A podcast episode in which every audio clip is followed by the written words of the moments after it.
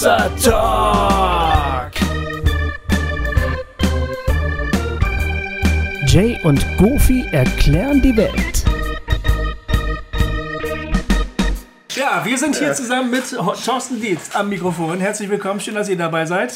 Ja, hallo. Jay ist da, Thorsten ist da. Hallo, Thorsten. Hallo. Liebe Hausarchisten. genau. Ähm, wir haben Thorsten dabei, da. Thorsten Dietz hat ein Buch geschrieben über Sünde. Es heißt auch Sünde, was Menschen heute von Gott trennt. Es ist im Brockhaus Verlag erschienen, SCM. Darüber wollen wir heute reden. Das ist ein wirklich gutes Buch. Ja, es ist ein Hammerbuch. Ja. Aber bevor wir äh, richtig einsteigen, Jay, gibt es irgendwas, was wir den Menschen vorher zu sagen haben? Ähm, ja, wir wollten noch mal an das Regio-Treffen Nordrhein-Westfalen in Köln erinnern. Also vielmehr unseren Live-Talk und das Regio-Treffen. Ähm, das ist der 19., Freitag, der 19. Mai. Richtig. Hossa Talk Live. Und in Köln und abends. Und abends, äh, genau. dann ab 10 Uhr am nächsten Tag, also am 20. Samstag, das Regio-Treffen. Genau. Zu dem ihr euch anmelden solltet. Genau. Und den Link dazu findet ihr auf unserer Homepage. Richtig. Einfach unter äh, Einfach, wenn ihr auf die Homepage kommt, auf der rechten Seite ist die Rubrik Was kommt als nächstes? Ah. Da sind die Termine schon angeschlagen und wenn ihr auf den direkt draufklickt auf ähm, Hossa Rigo Treffen, dann werdet ihr weitergeleitet zu der Webseite, wo ihr euch anmelden könnt. Genau. Und das gleiche funktioniert auch für das Bayern-Treffen im September? Jawohl. Sehr gut. Mhm. Ah. Genau, man kann direkt draufklicken, man ist gleich da, wo man hin will. Richtig, ja. genau. Ja, wir freuen uns, wie gesagt, tierisch. Ähm, und äh, achso, ansonsten äh, gehen wir munteren Schrittes auf unsere Israel-Reise zu. Mhm, mh. Das kommt jetzt immer näher. Mhm. Also für alle äh, ihr, die ihr angemeldet seid, denkt an eure Reisepässe. Ja, ähm, richtig. Mit 30 Mann oder so fahren wir hin, ne? Ja, über 30 Leute. Über 30 Leute. Und äh, ja, ich freue mich schon. Ja.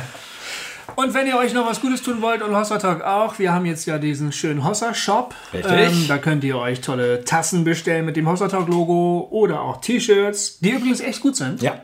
Also ich jetzt zum Beispiel, bin ja 1,76 Meter groß, ne? Ja. bin leicht unter übergewichtig, äh, unter übergewichtig. Ich bin leider viel übergewichtig, deswegen habe ich auch XXL.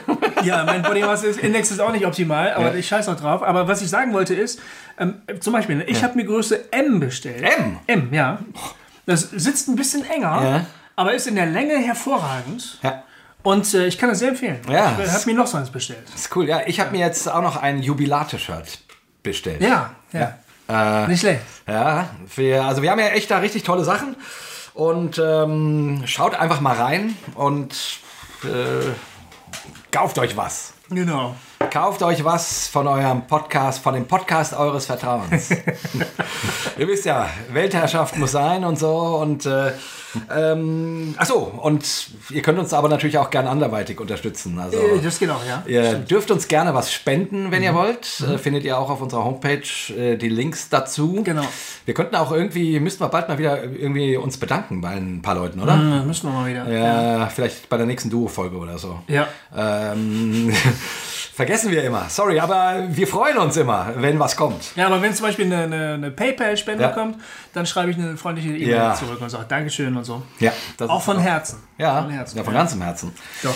Also wir freuen uns, wenn ihr uns unterstützt, wenn ihr uns auf Facebook liked oder die äh, Folgen teilt. Ähm, wenn ihr uns bei iTunes reviewt, wie gesagt, äh, Hauptsache fünf Sterne. Ihr dürft uns gerne in der Review verreißen, aber es müssen fünf Sterne sein. und wir waren jetzt äh, mal wieder auf Platz zwei. Äh, ah ja, genau, das hast du gepostet. Ja, und äh, zwischen Freimut und Johannes. Ja, voll krass. Das ist wirklich ein Name, Freimut, oder? Ja, ja, das ist wirklich ein Name. Name ja. Und äh, auf Platz zwei und äh, wir einmal will ich erleben, dass wir auf Platz eins kommen, Leute. Aber an dem Hartl kommt keiner vorbei. An dem Hartl kommt keiner vorbei. Ich glaube nicht. Und an dem Freimut anscheinend auch nicht. Der, nee. der ist da so, so prominent, wer das. das Wahnsinn. Wie macht man der so? Ja, ich weiß auch nicht. Wie kriegt man das hin? Also ist schon irgendwie ja schön genug, dass wir mit unserem kleinen Anarcho-Projekt da überhaupt auf, auftauchen. Das, das finde ich schon über gut genug. Ja. Naja, also wie gesagt, äh, seid treue Fans und ähm, habt uns lieb. Genau. Tut, was wir nicht lassen können. Genau. genau. So. so, Thorsten. Thorsten Dietz ist da. Ja. Sag mal, was bist du von Beruf normalerweise? Ich bin irgendwas mit Theologe. Ich war schon vieles. Ich war fünf Jahre lang Vikar und Pfarrer im Ruhrgebiet Und dann war ich äh, Dozent, hat man lange gesagt. Und äh, seit fünf Jahren bin ich, glaube ich, Professor an der Evangelischen Hochschule Tabor in Marburg. Glaubst du? Hoffe ich. ja. Sehr cool. Ja. Sehr cool. Ja, den Thorsten kennt man vielleicht äh, von, der hatte jetzt neulich äh, in der Worthaus Luther Serie zwei Vorträge, die sich beide eher mit der dunkleren Seite von Luther beschäftigt haben.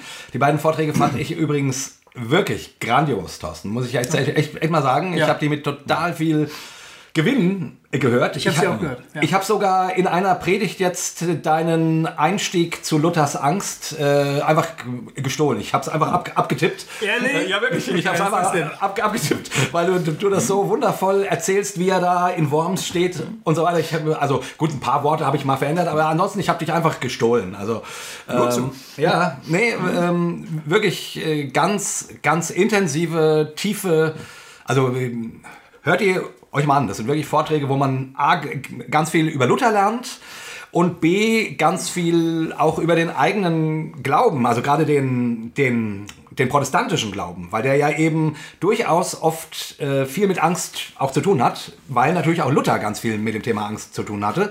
Haben wir ja gerade in der letzten Folge drüber gesprochen, über das Thema Angst. Ähm, und ähm, genau, und dann natürlich der Vortrag über Jutta, äh, Jutta?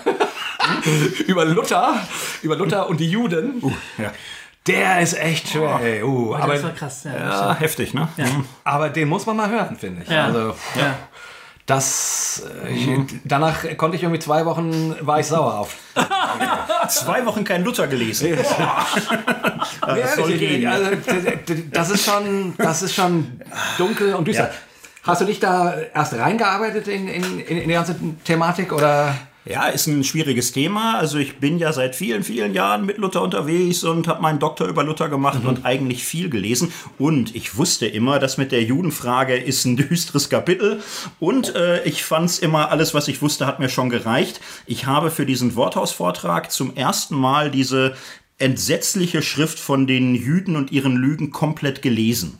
Und war da doch auch äh, zwei Tage demoralisiert, wie scheiße es ist, was er da schreibt, wie menschenverachtend und unerträglich und ähm, es gehört dazu. So, also ich fand es danach eine wichtige Erfahrung. Ich habe nicht alles verbrannt von ihm, was es gibt, aber mir schon düstere Gedanken gemacht über den Menschen und so. Also das mit dem Thema Sünde ist eine Realität, Ja. die man auch bei Luther wiederfindet.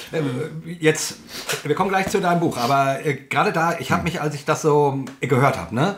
Und wenn man sich so, mein Luther ist ja für uns Protestanten auf irgendeine Weise auch eine Lichtgestalt und dann gibt's und dann und und dann wird er mit zunehmendem Alter immer irgendwie äh, irgendwie komischer, enger, so empfinde ich so.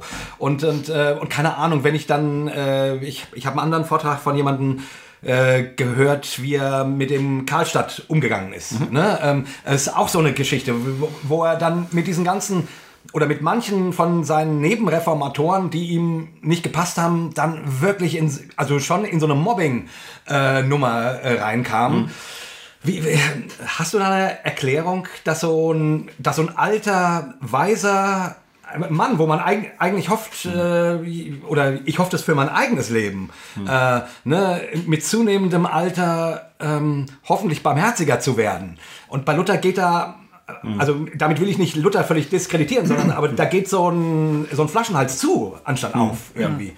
Hast du da eine Erklärung für? Ja, das wäre ein Riesenthema. Es ist auch eine Tendenz. Also man hat auch beim alten Luther noch lichte und freundliche und barmherzige Seiten. Und er äh, verhärtet sich in der Feindseligkeit äh, Gegnern gegenüber.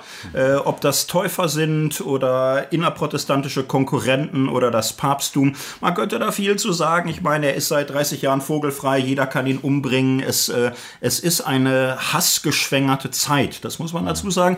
Und er ist gesundheitlich äh, schwer angefochten und das soll das aber alles nicht entschuldigen. Aber man kann es ein bisschen verstehen. Aber es ist natürlich eine ganz unglückselige Entwicklung. Ja, es ist natürlich auch immer einfach, äh, 500 Jahre später irgendwie hier die großen Reden zu schwingen und irgendwelche Stäbe zu brechen. Äh, So meine ich es gar nicht. Ich, Ja. ich, ich, ich bin nur so irgendwie, Mann, oh Mann, also an manchen Punkten denke ich irgendwie, oh, gut, es war halt auch nur ein Mensch. Ein Mensch, der natürlich was Neues ge- oder ja was Neues geboren hat und äh, auch bedacht darauf war, dass das erhalten bleibt irgendwie. Äh, aber dann irgendwie selber zu einer Art Papst wurde. irgendwie. Ja, und er ist Also- ein Gefühlsmensch, er ist extrem in der Angst, extrem in der Freude, auch extrem im Zorn, auch in der Wut, im Hass manchmal, aber auch extrem im Trost und so ist er. Und es entgleist ihm manches entsetzlich und manches trifft er natürlich ganz wunderbar und äh, so sind Menschen auch. Ja. So, ne? Wenn du den Extremismus drin hast, dann kann er zum Guten wie zum Furchtbaren ausschlagen. ja. Nochmal ganz kurz weg von Luther. Ähm, wirst du in Zukunft noch mehr mit Worthaus zu tun haben? Wirst du da nochmal Vorträge halten? Es sind schon mehrere Vorträge aufgenommen, die kommen jetzt im Frühjahr. Jetzt bei Worthaus 7 werden zwei Vorträge dabei sein und auch weiterhin wer sind eine Reihe von Sachen geplant. Okay. Cool. Ja. Welche, darf man fragen, welche Themen kommen da? Es kommen jetzt Vorträge, die sind aufgenommen vom letzten Freakstock über äh, Genderfragen, über Frauenfragen, wie Frauenordination, Mann und Frau, Mann als Haupt der Frau und so weiter. Und jetzt Worthaus 7 haben wir ja das Thema religiöse Erziehung, wo ich so Sachen habe, wer ähm, seinen Sohn liebt, schont die Route nicht. Gewalt in der christlichen Erziehung, Fragezeichen, Oh ja. Fragezeichen und so, so Sachen und ein paar Dinge mehr. Ethische Fragen werden demnächst kommen. Ach Weil die, die, die Hörerschaften überschneiden sich ja. Also es gibt viele Haushalter-Hörer, die Worthaus hören. Ja. Ist mir schon Und, aufgefallen. und ja. genau, das spiegelt, das spielt sich so hin und her, deshalb ist es Ja. äh, eine, eine wichtige Frage. Ne? Ja, Also, ja, genau. ich hier da noch Ah, da, da freue ich mich ja schon voll drauf. Geil. Schön. Super. Ja, dann jetzt zu deinem Buch. Genau. Wa- Sünde. Warum überhaupt dieses Thema? Wie, wie, wie, wie kommt man dazu, ein Buch über die Sünde zu schreiben? Ja, genau. Ja, die Frage kommt immer am Anfang. Ich habe da nur so eine blöde Antwort dazu, wenn ich ehrlich bin. Also, Du wurdest beauftragt. Ja, ich wurde beauftragt.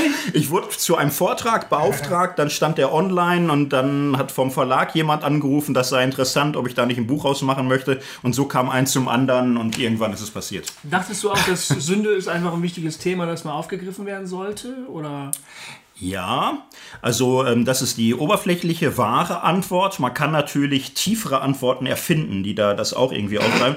Ich habe ja mit dem Christentum eine etwas kuriose Geschichte. Ich war ja meine ganze Jugend hindurch Atheist. Das war für mich eigentlich schon gegessen und habe so als Nietzsche-Jünger du kommst auch nicht aus einem und so gar Elternhaus nicht. oder irgendwas? Also kirchlich. Kirchlich, aber in dem Sinne, dass man nicht Sonntag in den Gottesdienst geht, sondern dass man irgendwie weiß, Kirche gehört dazu und das ist es so. Ne? So, Weihnachten, Ostern oder irgendwie sowas. Weihnachten, Ostern und dann nochmal aus Versehen zusätzlich und so. Aber eigentlich war ich äh, mit 15, 16 ziemlich harter Atheist.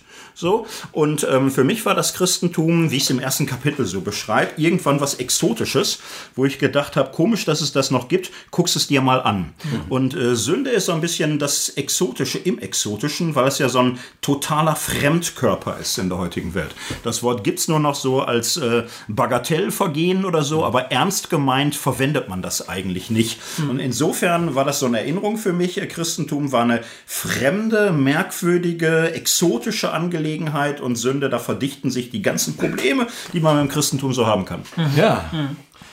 Und sag mal, wir haben jetzt, ähm, gib uns nochmal, bevor wir weitermachen, nochmal so ein paar Schlaglichter zu dir. Wir haben jetzt über Thorsten noch gar nicht viel, nur dass er Professor ist und Thorsten Dietz heißt. Okay. Äh, Ah, wie ja. alt bist du denn? Und Ja.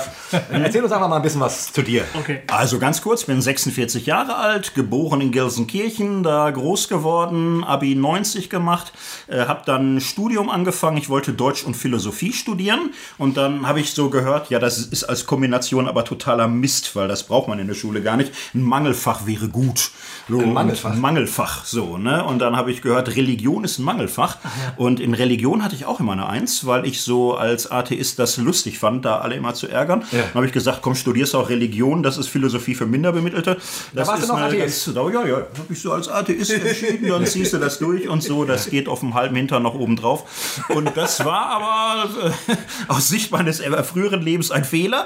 Also im nächsten Jahr bin ich dann in eine Bekehrung reingestolpert, weil die Bibel mich verschluckt hat und ich diese ganze Kiste kennengelernt habe, wie eine völlig fremde, exotische Kultur, die da irgendwie überlebt hat. Und da bin ich da so reingesogen worden. War dann nach einem Jahr richtig Christ, so richtig entschieden und Jahr. hardcore. Das ging schnell. Ja, im Grunde ging es schneller. Im Theologiestudium, das Ja, ist, doch, genau. ist doch normalerweise andersrum, hört man. Ja. Ja, hört man. Ne? genau. Ja, hört man. Das war aber trotzdem so. Also ich habe beim Gräkum habe ich äh, so mich so ein bisschen warm gelesen in der Bibel. Da auch Menschen kennengelernt, die ersten, wo ich sagen würde, hoppla, die sind nicht nur Christ, weil sie irgendwie so geboren worden sind, sondern die, die leben das. Und für die ist Gott und Jesus eine Realität. So, das war für mich total neu. So, und dann hatte ich da in dieser Zeit meine Bekehrung erlebt, meine Hinwendung zu Christus und habe dann weiter studiert. Studium war in der Tat für mich dann befremdlich ein bisschen, mhm. weil ich habe damals intensiv die Bibel gelesen. Ich habe die ganze Bibel in vier Wochen durchgelesen, das Neue Testament in einer Woche noch mal hinterher und mich da festgebissen und wollte wissen, ob was dran ist oder ob das Müll ist. Das ja. war, wollte ich irgendwann geklärt haben und ich dachte, jetzt mit Anfang 20 habe ich Zeit, ich muss es durchziehen. So und dann war mir das irgendwie überwältigend klar, es ist wahr, da ist was dran und bin dann auf eine theologische. Darf ich kurz fragen, äh, ist es, ähm, also ich meine, in vier Wochen die ganze Bibel, äh, ähm, hast du dich, dich da in so einen frommen Rausch gelesen? Ja.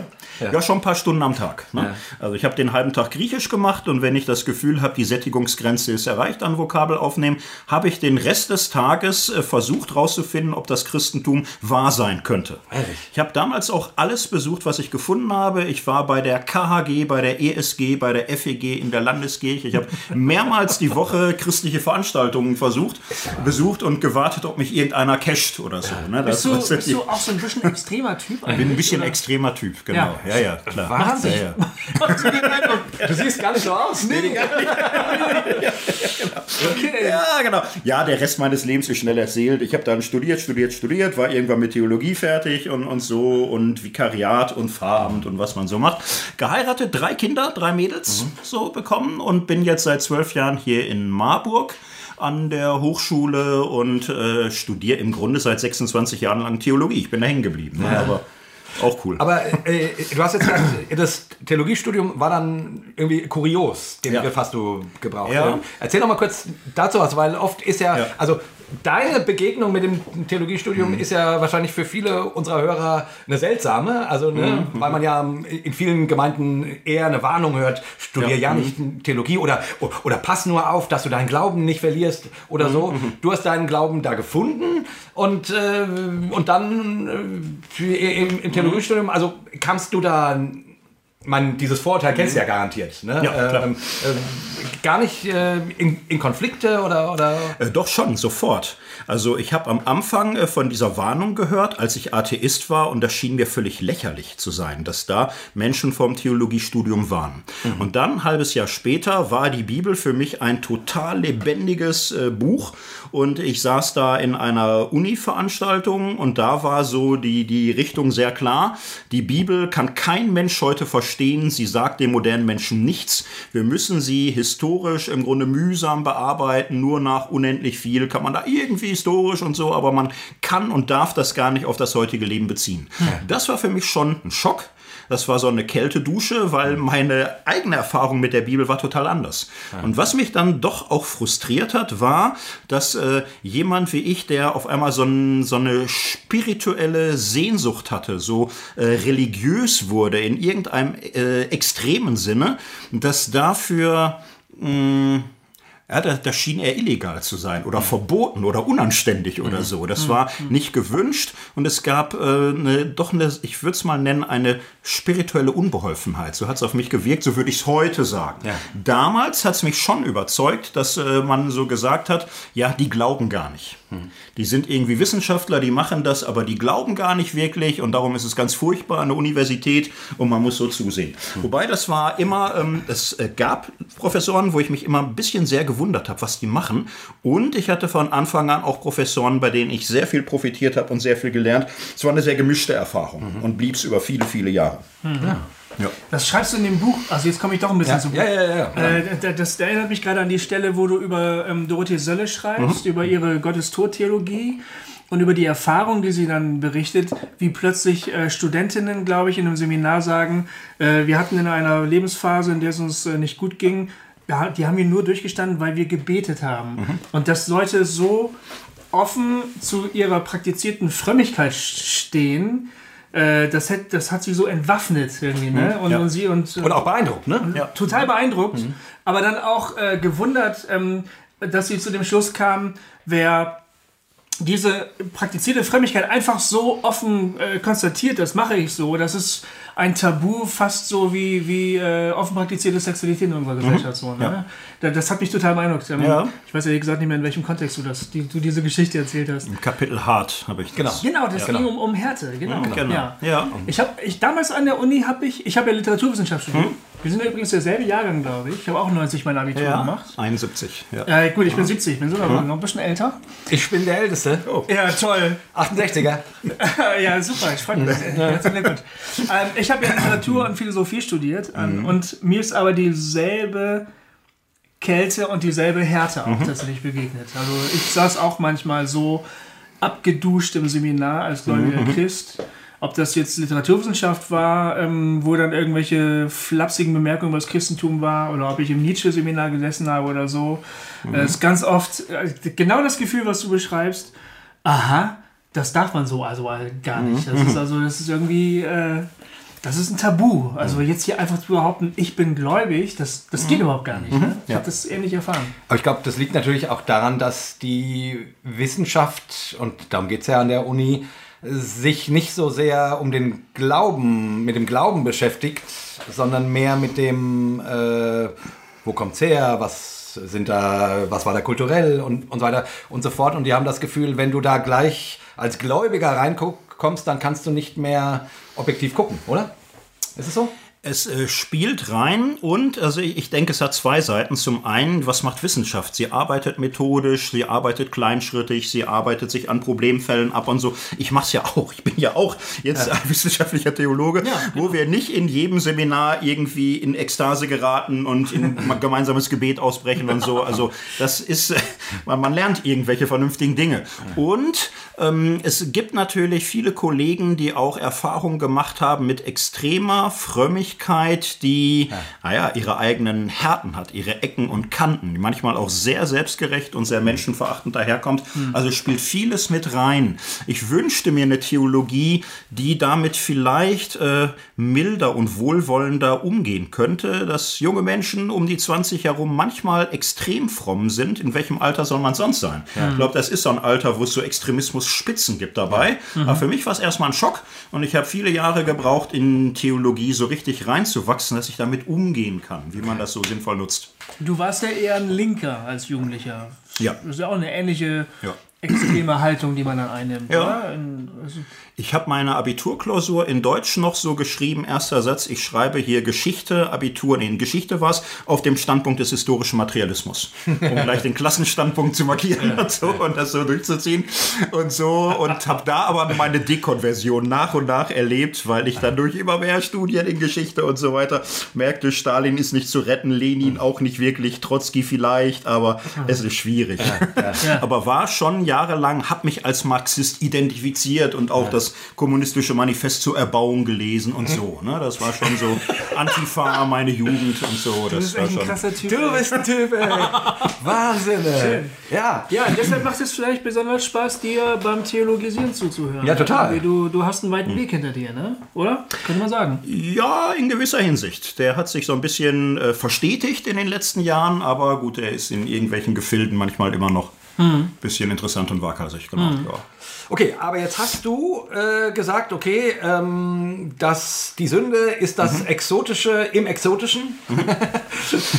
ich äh, will mich mal mit der Frage, mit diesem Wort, mit der Thematik beschäftigen und ein Buch schreiben, was jedermann lesen kann. Und das hast du echt, also das ist sensationell, ehrlich gesagt, wie, wie, wie, wie, leicht lesbar du wirklich zum Teil sehr schwere Dinge ähm, umspielst und beschreibst und zugänglich machst. Ja. Bei so einem Thema, also äh, ich, Das ist, äh, ist eine echte Leistung. das, ist, das ist echt stark, Thorsten. Das ist Also amüsant. Das ist ein theologisches Buch über das Thema Sünde und das ist amüsant zu lesen. Ja. Ich habe gestern gedacht, dass sowas geht überhaupt gar nicht. Du hast was geschafft, was gar nicht geht. Ja. Ja, und es ist, äh, und man lernt un unglaublich viel. Ja. Du bringst wirklich auch ganz unterschiedliche Theologen zur Sprache. Ähm, äh, Sölle hast du gerade erwähnt, ähm, Jonathan Edwards, ähm, den ich, ich ja immer mit Befremden an, angucke. Aber das, was, was du von ihm zitierst, äh, war sensationell. Äh, mit der Schönheit und dem Ganzen. Ja. Und dazu ähm, merkt man, dass du anscheinend Filme liebst. Ja. Äh, Und das äh, fand ich natürlich grandios. Ich bin ja auch so ein Filmgeek. Und du zitierst wirklich nahezu fast alle meine äh, Lieblingsfilme. ähm, ist, ich, ich, ich, da ich es nicht geschafft habe, ganz durch, durchzukommen, äh, zitierst du irgendwo auch Magnolia? Nein. Das ist nämlich mein, mein absoluter Okay. Lieblingsfilm. Ähm, Schmeckt's ja, mir. ja. Falls du ihn noch nicht kennst, Ja. musst du gucken. Aber eben du, also American Beauty. Du hast Ja, American. Beauty gefeiert. Kommt vor, genau, klar. Du hast American Beauty gefeiert. Ah. Mit Jonathan Edwards zusammen. Hätten beide nicht gedacht, ne? Ja, ja. Wahnsinn. Nee, richtig, also äh, das hat mich sehr gefreut. Ähm, übrigens für alle Leute, die predigen äh, äh, und die irgendwie moderne Gleichnisse suchen, der Thorsten liefert euch Filme äh, und deren theologische Auslegung. Das könnt ihr einfach in die Predigt, das, das könnt ihr einfach klauen. Das ist wirklich großartig. Also wollte ich einfach nur mal sagen. Wie, viel, wie viele Filme guckst du so? Das ist wellenförmig bei mir. Wenn ich Semester habe und viel schreibe und so weiter, geht's auch auf Null runter. Und dann habe ich manchmal äh, Semesterferien, da gucke ich auch mal einen Film am Tag oder ein, zwei Serienfolgen am Tag. Also sehr, sehr abwechselnd, wie das so passt. Jetzt hast du ja nicht die eine Erklärung von Sünde abgeliefert, sondern du versuchst mehrere Herangehensweisen. Ich war ja früher Evangelist. Ne? Ich hatte immer so meine eine Erklärung. Sünde ist, pass mal auf, ich erkläre es dir kurz. Das machst du nicht. Du, Ja. du lieferst mehrere Erklärungen. Kannst du die kurz mal zusammenfassen, also welche Herangehensweisen du da siehst? Also die Beobachtung ist erstmal genau richtig. Ich äh, wollte das Buch leicht schreiben. Ich wollte es aber mir nicht leicht machen und dem Leser am Ende auch nicht. Ich glaube, man kann das Buch überall halbwegs verstehen. Es ist relativ schwer zu sagen, äh, was bei meinem Buch die These ist. Weil stimmt. ich, ähm, ne, ich habe nicht die eine These und es Ja. kommt nicht raus, Sünde ist das. Ja. Und daraus entwickle ich alles andere. Sondern äh, ich äh, werfe mehrere Perspektiven auf Sünde. Ich nähere mich an, also äh, Kapitel heißen bei mir, äh, ein Kapitel, da geht es um Blindheit, um Verblendung. Im nächstes Kapitel geht es um Härte, um Herzenshärte. Äh, es geht dann um Sucht, um Bindung, um Hörigkeit. Und ich versuche es in jedem Kapitel so zu machen, dass ich biblische Geschichten erstmal nacherzähle und so biblische Motive aufsuche, wie Blindheit, wie Härte, wie Abhängigkeit und das dann mit Filmen ins Gespräch bringen. Und äh, das ist schon meine Idee, dass der Versuch, die Sachen zu stark zu systematisieren, dem Leben Gewalt antun. Und ich lese die Bibel so, dass sie mehrere Perspektiven entwirft, die zusammengehören, die in einer Gottesgeschichte auch miteinander verbunden sind. Aber die Bibel ist ähm, vielfältiger, als wir sie oft machen in unserem Systemwillen. Und das Ja. versuche ich abzubilden. Das stimmt, das, das kommt, das begegnet einem immer wieder bei der, der Lektüre des Buches, dass du dich dieser Übersystematisierung verwehrst und sogar auch sagst, liebe Bibelleser, äh, das könnt ihr einfach nicht so ohne weiteres machen. Du gehst sogar so weit zu sagen, dass die Bibel überhaupt gar nicht erklärt, wo die Sünde überhaupt herkommt. Ja. Und das hat mich ziemlich umgehauen, muss ich sagen. ja. Also du sagst die, wir, ich habe immer geglaubt, die Geschichte von Adam und Eva im Paradies mit der Schlange, das erklärt, wo die Sünde herkommt und wie die Sünde in die Welt hineingekommen ist. ich habe immer gedacht, Paulus würde das auch so sehen. Ja. Aber, ähm, aber, aber da habe ich mich wohl getäuscht. Ja. ja, finde ich. Also ich habe es äh, gestern bei Bonhoeffer gesehen, es fand ich genial, der hat einen Katechismus gemacht. Und Katechismus ist ja immer, äh, wer glaubst du ist Gott? Antwort Vater, Sohn und Heiliger Geist. So, ne? so, so. Und Bonhoeffer macht in diesem Katechismus die Frage, woher kommt die Sünde? Antwort, das weiß ich nicht. Das finde ich fantastisch. So ist es. Und äh, auch die Geschichte von Adam und Eva ist nicht die Erklärung, äh, wo die Sünde herkommt, sondern es ist Beschreibung, was Sünde ist. So, Im ganzen Alten Testament, an keiner einzigen Stelle, äh, kommt irgendwie ein Prophet auf die Idee zu sagen, guck mal, die Leute sind Sünder. Klar, weil Adam und Eva. So, das ist ein Missverständnis, so zu tun, als würde die Geschichte erklären, wo es herkommt. Und jetzt ist es so, es ist eine geniale Beschreibung des Menschen als Sünder. Ja. So, und dieser Erklärungswut bringt manche auch ähm, ja fast menschenfeindliche Verzerrung dann mit sich, so diesen ganzen Drang, die Menschen als in sich böse, schlecht und verkommen zu sehen. Das äh, wollte ich gerade nicht bedienen, sondern die Kraft der biblischen Beschreibung zur Stärke irgendwie zum Glänzen bringen. Das ist mir auch aufgefallen. Du hast, ähm, es gibt ja diesen, diesen, diesen Blick auf den Menschen, ne? ähm, den man gerade in evangelikalen Kreisen oft hat. Äh, äh, der Mensch ist böse von Jugend an, ähm, ähm, ich kann nichts Gutes tun und so weiter und so fort. Wo der Mensch sehr erniedrigt wird. Also quasi, wo man vom Menschen nichts erwartet. Wir hatten ja schon mal eine Folge, darüber haben wir lange gesprochen. Aber äh, was ich bei dir ganz spannend finde, du stellst, äh, du stellst daneben ähm, den, ähm, wie die, die, die Menschenwürde. Die Menschenwürde, die du sozusagen aus der Schöpfung ableitest und die dann äh, nach der Sintflut nochmal bestätigt wird. Das habe ich mir ganz dick angestrichen, weil ich dachte, ja genau, nach dem Sündenfall wird die Menschenwürde, äh, also wird die, wird die, äh, du bist nach dem Bilde Gottes geschaffen, noch einmal bestätigt. Äh, wichtig. Ähm, und das fand ich sehr schön, weil, wie gesagt, ich, ich, ich habe so, ähm, das, das wird schnell einseitig, wenn man es nur auf der einen oder auf der anderen Seite sieht. Also entweder betont man halt die Erbsünde und die Verworfenheit und äh, und du bringst das in eine Waage. Das hat mir gut gefallen. Ähm, und dabei musste ich dann irgendwie auch dran denken, ähm, mein Schutzheiliger Richard Rohr sagt ja immer, ähm, ähm, äh, man soll nicht mit der man soll nicht mit der Erbsünde anfangen, sondern mit dem Erbsegen. Also quasi mit dieser ähm, du bist zum Bildnis Gottes geschaffen. Das kam zuerst. Ja. Das kommt zuerst in der Bibel. Nicht die Sünde kommt zuerst, sondern der Segen. Genau. Und der bleibt auch, also es ist wirklich falsch, so zu tun, als wäre der Mensch am Anfang sehr gut gewesen und dann leider ab Kapitel 3 ist er nur noch ein Häufchen Müll oder so. Äh, so ist es einfach nicht. Und äh, dieser Gegensatz äh, von Aufklärung und Hyperchristentum, der Mensch ist von Natur böse, nein, der Mensch ist von Natur gut, nein, von Natur böse, das ist die große Sackgasse. Äh, das tut so, als wäre der Mensch ein Ding, irgendein Gegenstand, den man als gut oder böse, äh, wir sind zeitliche Wesen. Wir leben in der Geschichte, wir haben eine offene Zukunft und beides ist da, so die Versuchlichkeit, Verführbarkeit zum Bösen und die Potenziale des Guten und das macht uns aus und so beschreibt die Bibel das. Ja. So, das wollte ich stark machen. Ja, und das machst du wirklich. Ja, also diese Spannung und dadurch eben auch dieses nicht, äh, also diese, du guckst von verschiedenen Seiten auf die Sünde und versuchst damit irgendwie ein, ein Bild zu kriegen, was da nicht kohärent ist. Ebenso, so ist es, sondern einfach Perspektiven bietet auf, um diesen ganzen Themenkomplex. Und das ist sehr erhellend, finde ich. Ist ein bisschen ungewohnt, weil man äh, in der Regel eigentlich er erwartet, jetzt, jetzt kommt die Erklärung. Und die Erklärungen sind dann ganz viele Erklärungen. Ja. Also nicht unendlich viele. Ich komme natürlich so auf Klassiker wie Sünde ist Misstrauen gegenüber Gott, ist Beziehungsstörung. Oder Sünde ist die Unfähigkeit, bedingungslos zu lieben. Das sind ja wahre Aussagen. Und da gibt's noch zwei, drei und die muss man aber auch ein bisschen nebeneinander und miteinander und die können den Menschen nicht so Klappe zu, Affe tot oder so in eine Schublade sperren und dann ist alles gesagt. Ja. Passt nicht. Und wenn ich dich richtig verstanden habe, beschreibst du Sünde sogar als eine Form der Selbstlosigkeit. Habe ich dich richtig verstanden? Das ist eins der kompliziertesten Kapitel, das könnte man.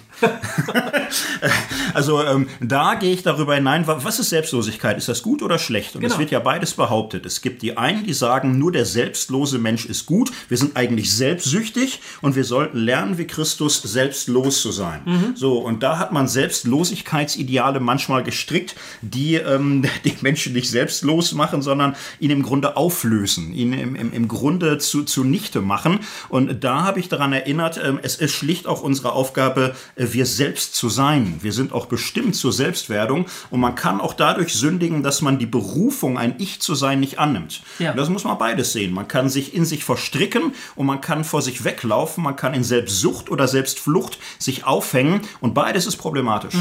Sodass du am Ende zu der Aussage kommst, Gottverfehlung ist eine Form von Selbstverfehlung. Ja. Das, äh, und das fand ich so ein steiler Ja. Satz, den habe ich mir direkt an den Rand geschrieben, weil ich den so, so toll Ja. fand. Und das Gegenteil ist auch richtig. Ja. So, sich selbst zu verfehlen, äh, wird Gott nicht gerecht, der uns geschaffen hat und viel sich dabei gedacht hat und viel hineingibt. Und diese, es gibt eine christliche Versuchung, manchmal mit sich nichts zu tun haben zu wollen, mit Ja. dem eigenen Schicksal, den eigenen Gefühlen, den eigenen Verletzungen, immer von sich abzusehen. Aber auch das ist ja eine Flucht vor sich selbst und damit vor Gott, denn er hat uns nun mal als wir selbst hingestellt, wo wir sind. Ja, er hat uns geschaffen. Also Ja. sprich, äh, nimm dein Kreuz auf dich, heißt nicht, werde nichts, sondern werde nichts, also genau nicht werde nichts, sondern äh, stell dich selbst zurück und dann wirst du dein Leben finden. Das ist ja dieser Jesus-Spruch. Ja, Wer sich genau, selbst verleugnet, ja. der wird sein Leben finden. Genau. So, Richtig. das ist ja nicht dann, dann sind wir weg oder so. Genau. Also, genau. Genau. genau. Kein falsches Nirvana für Christen. Es geht schon um beides. Ne? Selbstüberwindung und Selbstverwirklichung. Wir, der Jay und ich, wir haben uns ja mal an dieser äh, Römer 3 Stelle da festdiskutiert. Also, wo mhm. ähm, Paulus eben sagt, da ist niemand, der Gutes tut, auch nicht einer. Du zitierst den Psalm, ich glaube 51 ist das, oder mhm. wo, wo, taucht, wo, wo hast du auch in deinem Buch äh, angesprochen. Ähm, und man könnte da so ein ganz wie gesagt, so ein ganz negatives Menschenbild reinlesen. Wir haben versucht zu verstehen, wie meint der das denn bloß? Hm. Hast du ein positiveres Menschenbild als Paulus oder verstehst du ihn einfach anders? Also wie, wie würdest du denn solche Stellen im Römerbrief eigentlich lesen? Durch den Menschen ist die Sünde in die Welt gekommen und da ist niemand, der Gutes tut, auch nicht einer. Hm? Wie, wie kommst du denn damit klar?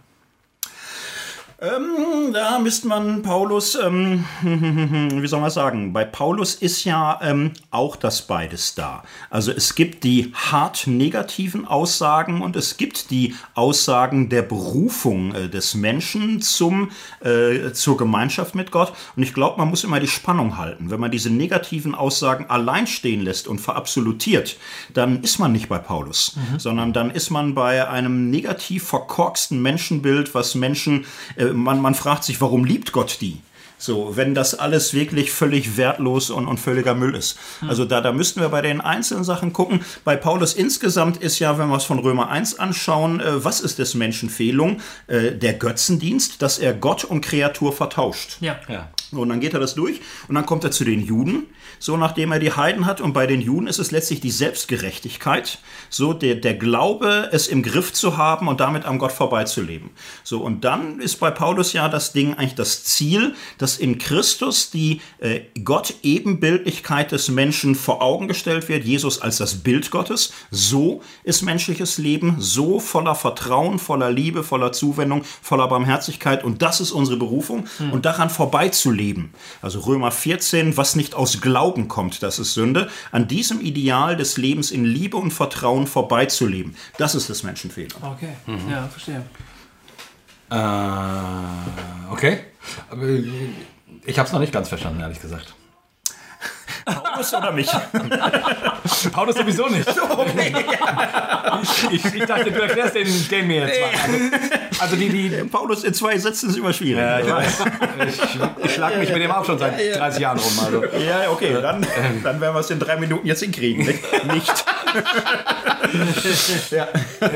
ja. Nee, also, ich, ich, also weil dieser Punkt, also du, ja. du äh, du hebst darauf ab, dass, also, dass es quasi nicht darum, Paulus nicht darum geht, zu fokussieren, der Mensch ist ein äh, furchtbares, schlimmes, schreckliches Wesen, sondern es geht ihm darum, darauf abzuheben, äh, der Mensch ist, in Christus wird ihm gezeigt, was Menschsein ist. Oder ich, ich hab's Also wir können es so aufdrehen. Wenn wir den Römerbrief uns anschauen, ja. von Kapitel 1, Kapitel 7 und so, die wichtigen Sündenkapitel, würde ich sagen, wie schaut Paulus auf den Menschen? Paulus schaut so auf den Menschen, dass er sagt, wozu ist er da? Was ist sein Ziel? Was ist seine Bestimmung? Mhm. Und die äh, Bestimmung ist, äh, Gott zu ehren, als Ebenbild Gottes den Glanz wiederzuspiegeln, den Gott in diese Welt gegeben hat. Und äh, der Mensch ist, wenn man so will, zu bescheiden. Er klammert sich an Götzen, er klammert sich an sein eigenes Vermögen, an seine eigene Kraft, er verfällt damit der mhm. Macht der Götzen, der Macht der Versuchung, er verfällt, er verstrickt sich in seinem eigenen Streben. Römer 7 macht das ja deutlich mit dem Gesetz, so dass der Mensch äh, gerade in diesem verzweifelten Versuch, etwas aus sich zu machen, immer diesem Zwiespalt bleibt, dass er das, was er will, was er anstrebt, im Grunde verfehlt. Ja. So, und das Gegenbild ist der Mensch, der äh, berufen ist, der erwählt ist, der begnadet ist, der geliebt ist und aus dieser Liebe heraus lebt, aus Christus heraus lebt. Und das nennt Paulus Glaube. Ja. Und äh, Glaube und Sünde ah. sind die Gegenbegriffe. Man kann Sünde bei Paulus im Grunde nicht erklären, ohne Glaube zu erklären. Also wozu ist der Mensch bestimmt? Zum Glauben. So, und das Gegenteil davon, das ist Sünde. Und das ist aber etwas anderes als äh, moralisch verwerflich oder in sich böse und schlecht. Das sind so moralische Verflachungen, die dem, was bei Paulus echt komplex ist, nicht gerecht werden. Und das mhm. Christentum ist voller solcher moralischer politischer Verflachung, die äh, das Christentum schon ein Stück weit versauen. Ja. So, weil man dann sich da irgendwie gegenseitig fertig macht und sich irgendwas aufrechnet und vorrechnet und das Ziel aus dem Blick verliert, wozu wir da sind, was so die Bestimmung ist. Ah. Also das cool. beschreibt es eigentlich wieder. Die Selbstverfehlung ist Gottverfehlung und ja. Gottverfehlung ist Selbstverfehlung. Genau, bei Paulus in dieser Reihenfolge. Ne? Gottverfehlung mhm. ist, ist, eben auch Selbstverfehlung. Ja. So, ja. Genau. Dazu passt schön, was du gerade gesagt hast, ähm, ein Satz, den ich mir hier von dir dick unterstrichen hat. Ein ganz einfacher Satz. In der Freiheit sah Paulus das Ziel aller Erlösung. Mhm. Und jetzt zitierst du Galater 5. Zur Freiheit hat uns Christus befreit. So steht nun fest und lasst euch nicht wieder das Joch der Knechtschaft auflegen. Freiheit. Mhm. Freiheit. Wir haben in der letzten Folge ähm, sehr über das Thema Angst gesprochen. Mhm. Und die Frage, wie, wieso man manchmal es so schwer hat, wenn man aus, aus der Angst äh, vor Gott wieder in einen, eine Liebes- und eine Glaubensbeziehung zu Gott zukommen. Mhm. Freiheit ist, denke ich, das, der Begriff, der, der diese Spannung auf, aufmacht. Ne? Also mhm. die, die Gott, Gott switcht uns nicht einfach, einfach um. Jetzt glaubst mhm. du, tata, sondern du stehst in der Freiheit, Angst zu haben oder zu lieben. Mhm. Ähm, wie, wie begreifst du Freiheit? Mhm. Also Freiheit ist in der Tat bei Paulus das Ziel. Er kann Römer 8 reden von der herrlichen Freiheit der Kinder Gottes, die offenbar werden soll. Das ist so das große Thema. Äh, was ist Freiheit? Freiheit ist, ähm, hat mehrere Ebenen. Zunächst mal kennen wir Handlungsfreiheit. So, ne? Ich kann mich bewegen, es sei denn, ich bin gelähmt, dann kann ich es nicht. Also das Vermögen, bestimmte Dinge zu tun. Manchmal bin ich gefesselt, geht es nicht. Das ist aber langweilig. Die, die spannende Freiheit ist ja ähm, Willensfreiheit, also selbst äh, Ziele setzen zu können, selbst mir äh, Ziele zu geben und verwirklichen zu können, was immer eigentlich äh, bedeutet, etwas aus sich zu machen. Und ähm, wie viel haben wir davon? In der Regel so gut wie nichts. So, die Unfreiheit ist ja die normale Realität. Das meiste, was wir machen, läuft ja wie auf Schienen, ist sozial erzwungen, entspricht Erwartungen, entspricht äh, Gewohnheiten, entspricht Üblichkeiten. Wir sind ja normalerweise in unserem empirischen Alltag gefangen in lauter Zwängen, die wir gar nicht wahrnehmen, weil sie so selbstverständlich sind. Mhm. So, insofern ist die Unfreiheit eigentlich immer die Realität. Dass wir es lernen, inmitten diesem Geflecht von Bedingungen, Erwartungen und Nötigungen, etwas Eigenes zu sein und zu tun. So, das ist ja nicht mal äh, naturwissenschaftlich beweisbar. Man kann das ja bezweifeln und sagen, es ist alles natural determiniert. Ja. So, aber ähm, die Zuversicht, dass es etwas gibt, was wir tun können und etwas, was wir aus uns machen, ist äh, ein Glaubenssatz. So, selbst wenn man nicht von Gott ankommt, wir glauben das. Und als Christ würde ich sagen, es ist unsere Berufung. Eine Berufung, wir selbst zu werden, unsere eigene Stimme zu finden, unsere eigene Melodie zu ersinnen, die unser ganzes Leben darstellt. So, und diese Berufung ist der Weg, auf den Gott uns stellt. Und da äh, scheitern wir vielfach. Ja. Indem wir uns auf äh, Schablonen einlasten, Muster nachahmen, uns nicht zu trauen, selbst zu denken, selbst zu fragen, aus Angst nicht mehr respektiert zu werden, aus Angst ausgelacht zu werden. Insofern ist das die Grundspannung des Lebens. Traue ich mich, zu mir Ja zu sagen und ein eigenes Leben zu führen? Oder gehe ich den bequemen Weg in den Zwängen und Erwartungen, die immer schon da sind? Den breiten Weg. Also mit anderen so, Worten, ja. traue ich mich, cool. eine gewisse Mündigkeit zu ja. erlangen, oder? Es geht auch um mündig werden, oder? Es geht um Mündigkeit, genau. Also, dass man ja. sich traut, Entscheidungen zu treffen, ja. zum Beispiel. Ja. Das ist ja eigentlich das Projekt der Aufklärung. Das ist, äh, die Aufklärung äh, bringt das aufs Tablett. Sie kann das auch übertreiben. Der Sache nach bringt sie es aber zurecht. Mhm. Und sieht das als Erziehung des Menschengeschlechts, das Gott ähm, äh, auf die Länge hin erwachsene Kinder möchte. Äh, erwachsene Kinder, die keine Angst haben vor ihren Zweifeln, die sich trauen, ihre Fragen zu formulieren, die auch keine Angst haben, mal ratlos zu sein und die weitergehen, um ihren eigenen Weg zu finden. Hm. Und das halte ich etwas für etwas Urchristliches. So, wenn man davor warnt und davor Angst macht, ist das kein guter Weg. Genau. Menschen, die keine Angst vor der eigenen Angst haben. Ja. Ja. Vor denen sollte man Angst haben. Nein, nein, nein. Also vor, den, vor den anderen. Ne? Genau. ja, ich meine, Die wenn vor der eigenen Angst Angst machen. Genau, die vor der eigenen Angst Angst machen, vor Genau. denen muss man Angst haben, genau. Genau, ja. Aber wenn man vor der eigenen Angst keine Angst mehr haben muss, Ja. dann versöhnt man sich damit. Und dann, Genau. und dann lernt man sich kennen und dann weiß Ja. man, wo man wie tickt und dann weiß man, wo man auch fremdbestimmt oder, oder dann lernt man, wo man fremdbestimmt ist und, und kann sich damit auseinandersetzen und kann in eine Freiheit treten, Ja. Zu sagen, ich glaube, dass ich geliebt bin. Genau. Und äh, an dem Punkt dann weitergehen und so. Genau. Das Das finde ich in Game of Thrones so schön, eine der ersten Folgen, wo Ned Stark gefragt wird, Vater, wie kann ein Mann mutig sein, wenn er schon Angst hat? Hm. Und Ned Stark sagt ihm dann, mein Sohn, nur ein Mensch, der Angst hat, kann überhaupt mutig sein. Ja. So, also äh. Angstbereitschaft. Ohne Angstbereitschaft gibt es keinen Mut und ohne Angstbereitschaft gibt es auch kein Leben. Ohne Angstbereitschaft gibt es nur ein Funktionieren in, bei den Fleischstöpfen Ägyptens der Angstlosigkeit. Ja. So, aber das ist eben auch haarscharf am Leben vorbei. Das ist, das ist schön, dass du jetzt Ägypten und die Fleischtöpfe da ins Spiel bringst. Mhm. Ja, weil, ich sag dir warum. Wenn sich jemand ähm, nicht traut, diesen Schritt zu gehen, also dieses sozusagen dieses gefährliche Terrain der Freiheit zu betreten, ja, Mhm. den Schritt rauszugehen in die Wüste und sich von der Wolkensäule anleiten zu lassen und ansonsten keine Rückversicherung zu haben, Mhm. ne, dann bleibt doch eigentlich nur der Fundamentalismus als, äh, als, als Gegenantwort sozusagen. Ja. Dann bleibt doch nur dieses zweipolige Denken, ich bin hier im Weißen, du bist da im Schwarzen und solange ich mich hier im weißen Bereich aufhalte, kann mir nichts passieren. Ja. Genau, mein Kapitel 8 ist ja ein Fundamentalismus-Kapitel, Genau. die Suche nach Sicherheit. Und äh, ja, es ist ein Riesenthema heutzutage, eins der größten, ehrlich gesagt, weil die Welt ist ja seit vielen, vielen, vielen Jahren in einem Status der Unübersehbarkeit. Äh, jeder, der ein bisschen äh, nachdenkt und ehrlich ist, weiß, wir haben alle keinen Durchblick mehr. Es ist hyperkomplex.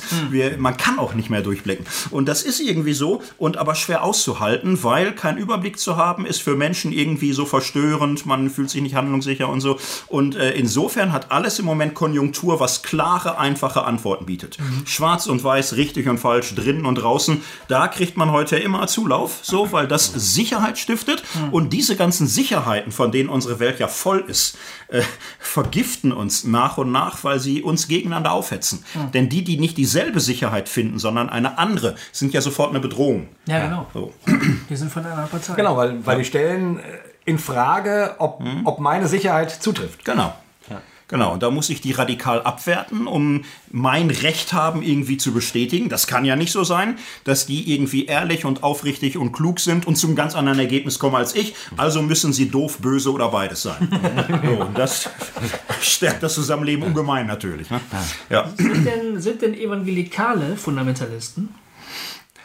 Ähm, es- Keine Fangfrage, ist wirklich eine, eine erstmal eine Frage. ja, genau. Ich denke auch nach. Ich glaube fast. Du denkst sogar nach. Ich denke nach, ja. Ich glaube, dass äh, so gut wie jede Menschensorte auf der Welt heute gefährdet ist, sich fundamentalistisch zu entwickeln oder nicht. So, Okay. Es gibt sehr, sehr liberale Fundamentalismen, islamische, humanistisch-atheistische und natürlich evangelikale. Und äh, natürlich ist das im Evangelikalismus eine Gefährdung, so der Versuch, ähm, den eigenen Glauben in einer Weise zweifelsfrei zu machen, dass ich alles, was anders ist, radikal äh, für mich negiere, entwerte, als bedrohlich oder sonst wie darzustellen. Ich finde ja schön, ähm, du machst das eben in deiner Debatte der Sünde vor, wie es auch gehen könnte. Nämlich einen, einen, ähm, äh, einen multiperspektivischen Blick auf ein Thema. Eben nicht zu sagen, und so ist es jetzt, fertig, ne? und das musst du so und so glauben, sondern du stellst dann einen anderen Blick daneben und sagst, das ist auch ein wichtiger Blick. Und dann noch einen und das ist auch ein wichtiger Blick. Ah, und das kann man auch mal so sehen. Also ich finde, du machst das sehr schön vor, ähm, was finde ich sehr gut in unsere Zeit passt. Deswegen ist so geil, dass du das Buch Sünde nennst, wo jeder sagt, hey, was ist das? Aber vom, vom Inhalt triffst du, finde ich, ähm, sowohl unsere Sehnsucht nach Antworten und gleichzeitig unser Misstrauen gegen Fundamentalismen, was in unserer Zeit äh, zumindest auf, auf der Oberfläche herrscht. Ähm, also sprich, sich für irgendwas einkaufen zu lassen ähm, oder zu sagen, der Satz ist es jetzt. Und du machst das in deiner Debatte ähm, sehr schön vor, dass es gehen kann, dass man mehrere Blicke einnimmt ähm, und sich und nicht dem und nicht dem zweiten von Rechtsblick die Rübe Ja. einhauen muss. So, Genau. weißt du, was ich meine? Das Genau. gefällt mir gut. Also diese diese diese Multiperspektivität oder Ja. Optionalität oder wie man es auch immer Genau. nennt. Ja, und ich versuche mich dann ja auch selbst wieder zu relativieren. Also mein Fundamentalismus-Kapitel hat ja die Pointe, dass ich sehr schnell sage, okay, Leute, die mein Buch lesen, sind wahrscheinlich mit mir einig. Lass uns doch mal schauen, wo ist es unsere Versuchung. Man kann auch fundamentalistisch antifundamentalistisch sein. Ja. So, man kann auch äh, einem intellektuellen Fundamentalismus oder einem pluralistischen Fundamentalismus verfallen. Und ich glaube, niemand sollte sich äh, sicher aus? Sein. Ja, also äh, ja, indem man einfach, äh, also das, das gibt's ja, ist ja sehr real, dass äh, Fundamentalisten die Idioten der Weltgeschichte sind und wir klugen, aufgeklärten, toleranten, pluralismusfähigen Menschen eigentlich die Weisheit mit Löffel gefressen haben und wir uns um deren Geheule überhaupt nicht stören müssen. Und das gibt's in prinzipiell antireligiöser Art. Und das war für mich erstmal eine Riesenhürde. Für mich so in meiner Spätjugend war klar, religiöse Menschen sind doof. So, die haben irgendwie die, die Weltgeschichte verpasst. Sie wissen nicht, dass sie eigentlich tot sind. Es sind Zombies, die da irgendwie noch so Restfunktionen an den Tag legen, aber ihre Zeit ist abgelaufen. Und das war für mich eine Hürde, äh, zu lernen, Religion ernst zu nehmen als eine Option. Man kann religiös sein, ohne schwachsinnig zu werden. Äh, für mich war Dostoevsky da derjenige, der mich über den Tisch gezogen hat. Der hat mir es ausgetrieben, Glaube zu verachten. Das war für mich aber schon so ein jahrelanges Ding. Und guckt euch die Welt an. Das, äh, es gibt antireligiösen Fundamentalismus. Ja, ja. So, das ist auch ein Ding. Und es gibt natürlich religiösen Fundamentalismus. Und da gibt es aber auch ganz viele Beschreibungen. Und das ist... Äh, da kann man viel zu sagen. Können wir auch noch machen und habt ihr viele tolle Sendungen zu gemacht. Gibt's gefährliche Dinge. Wie würdest, wie würdest du ähm, die, die, also den, wo führt der schmale Pfad zwischen, äh, zwischen so ist es und nicht anders und ja, ist eigentlich egal, was, äh, ja, ob du so siehst oder so oder so, ist auch egal. Ich, ich habe so das Gefühl, ja, beide Lager gibt's. Beide Lager äh, greifen auch nach einem oder, oder, oder verteidigen sich manchmal. Also selbst die alles ist egal, äh, das alles ist egal Lager kann das durchaus äh, sehr intolerant machen. So.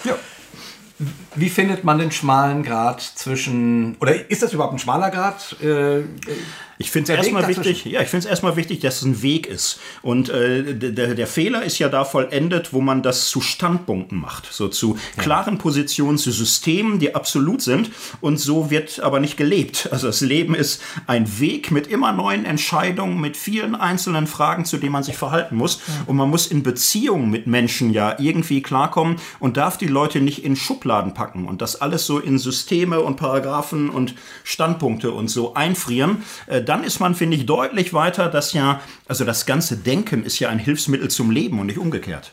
Das muss man ja irgendwie auch mal relativieren Cooler können. Ne? Ja. Ja, cool. Super. So, ich. Du willst Schluss machen, ne? Nee, überhaupt nicht. Gar ich nicht. aber noch einen. Null, Ja. null. Wir haben noch Zeit und ich habe noch Fragen. Ja, okay. Nee, nee dann ich, ich habe meine für den Schluss, ähm, glaube ich. Oder für den. Ich wollte zum Schluss kommen eigentlich. Also ich meine zum Schluss des Buches kommen. Ja, da, da, will ich, ja- da will ich auch hin. Super, also weil ja das Thema Sünde ruft ja nach dem Thema Vergebung, oder? Und ähm, ähm, du, du, du lässt dir den größten Teil deines Buches Zeit, um das Thema Sünde zu erklären, von verschiedenen Seiten zu beleuchten. Aber du mündest natürlich dann irgendwann und kommst zu Jesus und zu der Frage, wie ist Vergebung denn überhaupt äh, möglich? Ja. Ähm, hattest du, wolltest du auch in die Richtung gehen, Jay? Oder? Nee, äh, ich wollte wo, woanders hin, aber das passt gut hinten ran. Also, Okay. Also Dann wie ist, wie ist Vergebung denn möglich? Ähm, ähm, in, den, in den vergangenen Monaten und Jahren äh, sind wir, haben wir immer wieder mal dieses Thema gestriffen, vor allen Dingen, als wir vor uns vor einem Jahr an Ostern über das Kreuz unterhalten haben, über die Frage äh, gerätselt haben, warum scheint dieser Gott der Bibel äh, Blut zu brauchen, um dann überhaupt Vergebung aussprechen zu können. Mhm. Und ähm, da haben wir dann in den Diskussionen manchmal auch gesagt, auch in den Kommentaren, meine Güte, wir können doch auch zu jemandem sagen, ich verzeihe dir und dann ist, ist das Thema auch gegessen so, ne?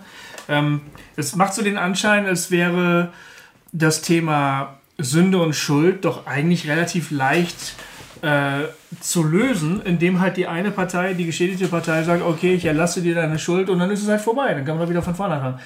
Ist das so einfach oder, oder welche Gibt es da irgendwelche phänomenologischen Grundlagen der Sünde mhm. sozusagen, die man da bedenken müsste? Wie, zu welchem Schluss kommst du? ja. Mein Buch endet ja in einem Jesus-Kapitel und äh, ich meine tatsächlich ihn, also nicht äh, christologische Gedanken über ihn, sondern ihn so als Person, weil er schon das große Geheimnis ist, das absolut faszinierende und äh, für mich in meinem Leben schon die hellste, das hellste Licht, was ich je gesehen habe und dem ich irgendwo folge. So und ich finde, was bei Jesus deutlich wird, das sind jetzt auch wieder mehrere Worte, in meinem Buch nenne ich Vergebung, Versöhnung, Erlösung. Ja. So, und es gibt Vergebung. Jesus hat Vergebung gelebt, er hat Vergebung ausgesprochen.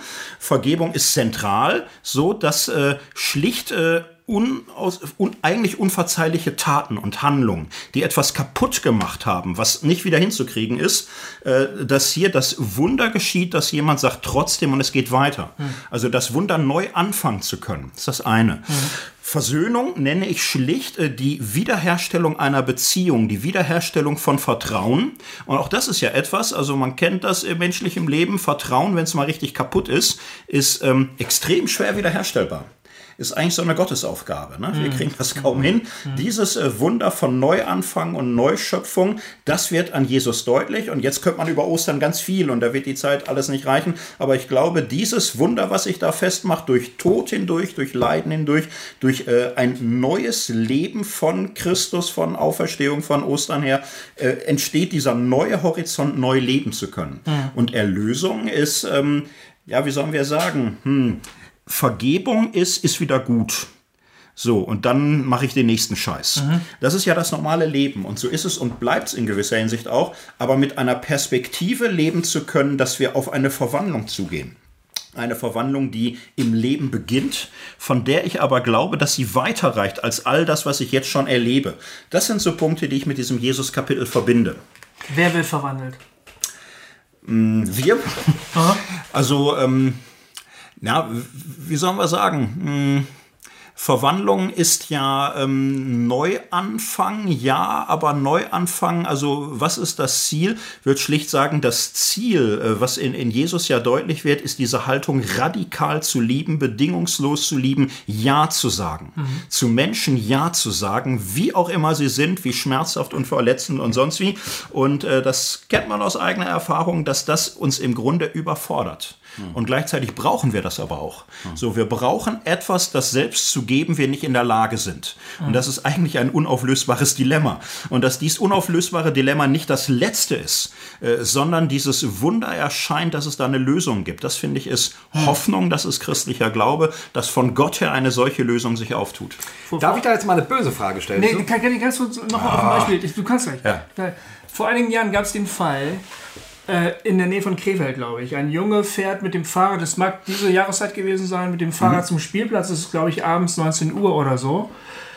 Der Junge äh, ist kurz beim Spielplatz, will wieder nach Hause fahren und kommt zu Hause nie wieder an. Mhm. Ähm, er wird tagelang gesucht, das geht durch die Medien. Ähm, irgendwann findet man sein Fahrrad und noch viel später findet man, glaube ich, seine Leiche. Mhm. Und dann noch viel später wird der Mann gefasst, der den Jungen in sein Auto eingeladen hat, missbraucht hat, getötet hat und entsorgt hat. Mhm. Der Mann kommt vors Gericht. Und die Eltern sitzen bei der Gerichtsverhandlung dabei. Und diese Eltern sind Christen. Mhm. Ja, richtig, ich erinnere mich. Mhm. Und dann sprechen die im Gerichtssaal diesem Mann ihre Vergebung zu. Mhm. Ist das so ein Wunder, von dem du gerade gesprochen hast? Also was, was passiert da in so, einem, Ja. in, so einer, in so einer Situation? Ich meine, das ist ein total extremer Fall und wenn wir uns jetzt da, also ich kann mich da nicht hineinversetzen, ich würde ja normal sagen, es gibt Dinge, die sind eigentlich unverzeihbar. Ja. So, und äh, gucken wir uns die deutsche Geschichte an, Holocaust, diese Grausamkeiten, es ist eigentlich unverzeihbar und niemand äh, kann äh, das im, im Grunde sagen. Sie können vielleicht ihren Schmerz verzeihen, aber ihr Junge hat sein ganzes Leben nicht. So, und äh, wie grauenhaft das ist und was für schreckliche Dinge passieren. Vieles, was in der Welt geschieht, ist unsäglich und unverzeihbar und einfach nur grauenhaft.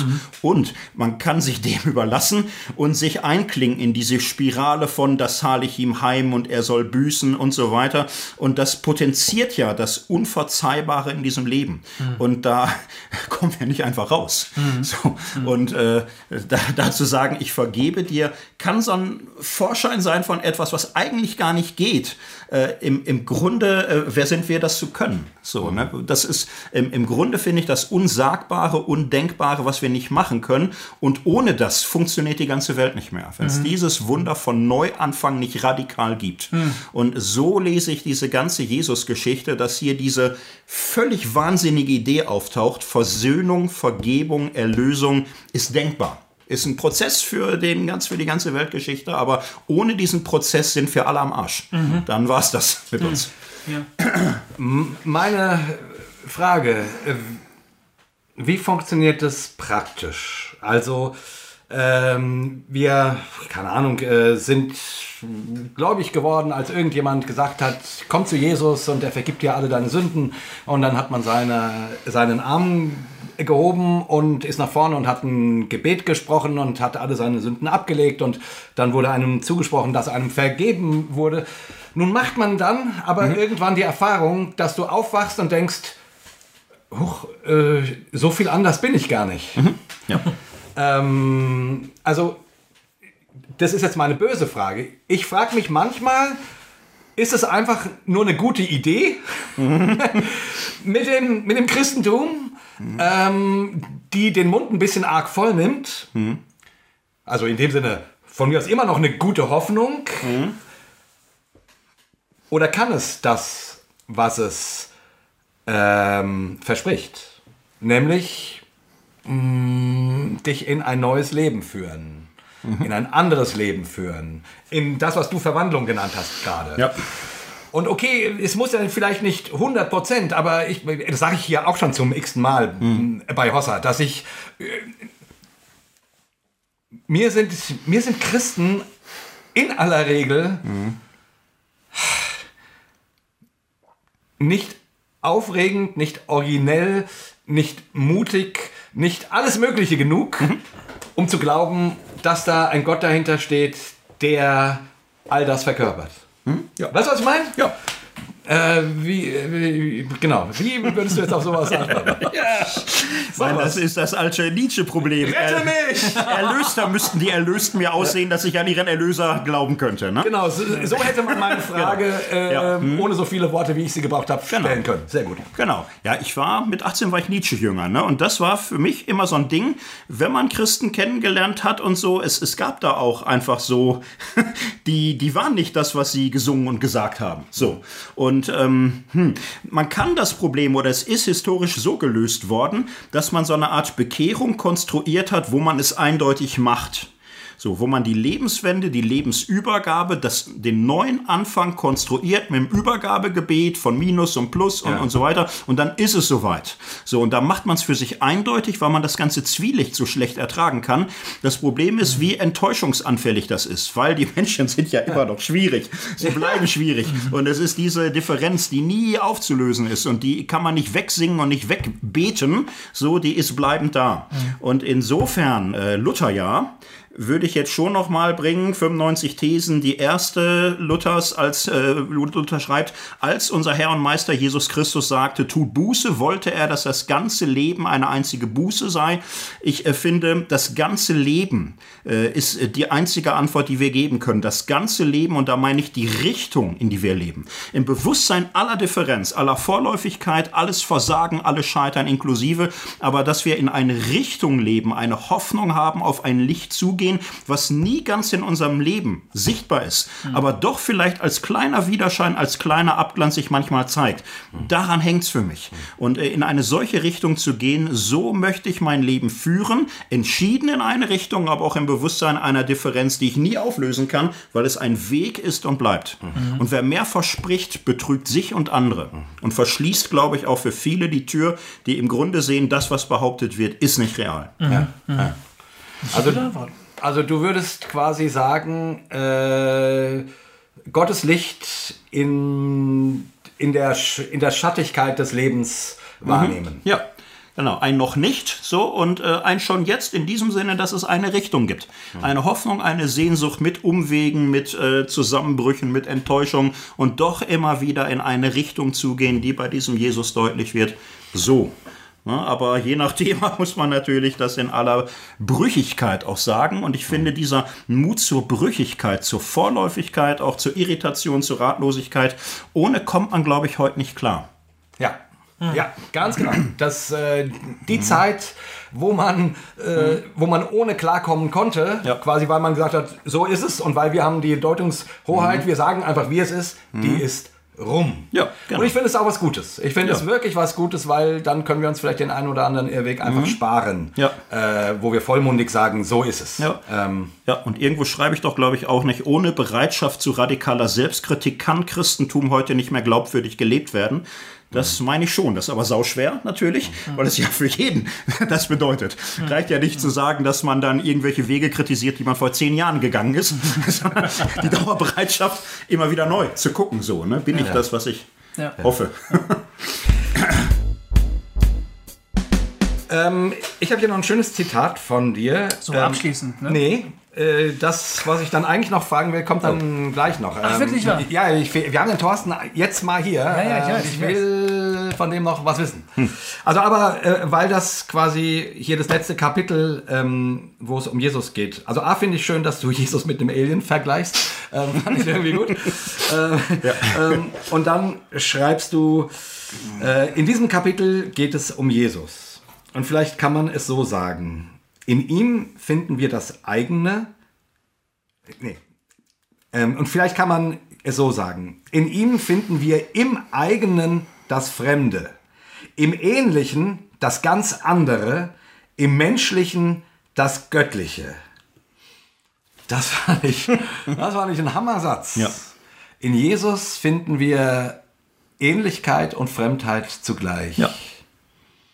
Nähe, Distanz vielleicht nicht, aber also das fand ich ganz wundervoll mhm. gesagt. Also diese, diese Ambivalenz aus, wir erkennen uns in Jesus und wir erkennen noch jemanden ganz anderen.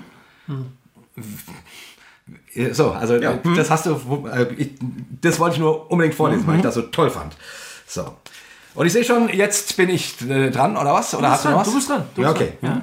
Alles klar. Ähm, ich habe jetzt nämlich noch eine Frage, die hat mit deinem letzten Kapitel zu tun und die geht aber jetzt in eine ganz andere Richtung. Mhm. Ähm, ich würde eigentlich gerne noch einen kleinen Abschnitt vorlesen. Darf ich das? Mhm. Ähm, okay. Im letzten Jahr seines Lebens beschäftigte sich der von den Nationalsozialisten inhaftierte Dietrich Bonhoeffer sehr grundsätzlich mit der Frage nach der Zukunft des christlichen Glaubens.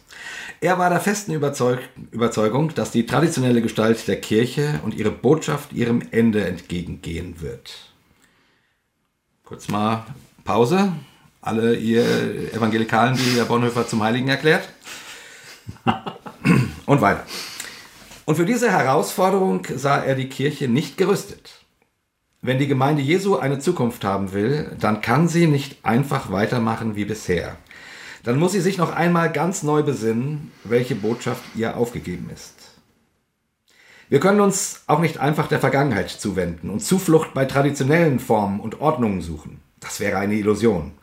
Vielmehr müssen wir lernen, uns so auf die Grundlagen unseres Glaubens zurückzubesinnen, dass wir sie in einer zukunftsfähigen Gestalt wiederfinden. Das kann aber nur heißen, wir müssen wieder nach Jesus Christus fragen, zugleich aber auch, wer Jesus heute für uns sein kann. Jetzt zitierst du Bonhoeffer, was ich auch noch kurz lese, weil das einfach sehr schön ist. Auch wir selbst sind, also jetzt, das ist Oton Bonhoeffer, Auch wir selbst sind wieder ganz auf die Anfänge des Verstehens zurückgeworfen. Was Versöhnung und Erlösung, was Wiedergeburt und Heiliger Geist, was Feindesliebe, Kreuz und Auferstehung, was Leben in Christus und Nachfolge Christi heißt. Das alles ist so schwer und so fern, dass wir es kaum mehr wagen, davon zu sprechen. In den überlieferten Worten und Handlungen ahnen wir etwas äh, ganz Neues und Umwälzendes, ohne es noch zu fassen und aussprechen zu können. Das ist unsere eigene Schuld.